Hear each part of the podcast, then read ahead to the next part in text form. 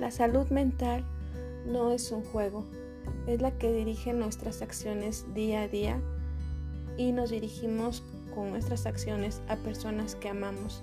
¿Qué decides? ¿Lastimarlos o ayudarlos?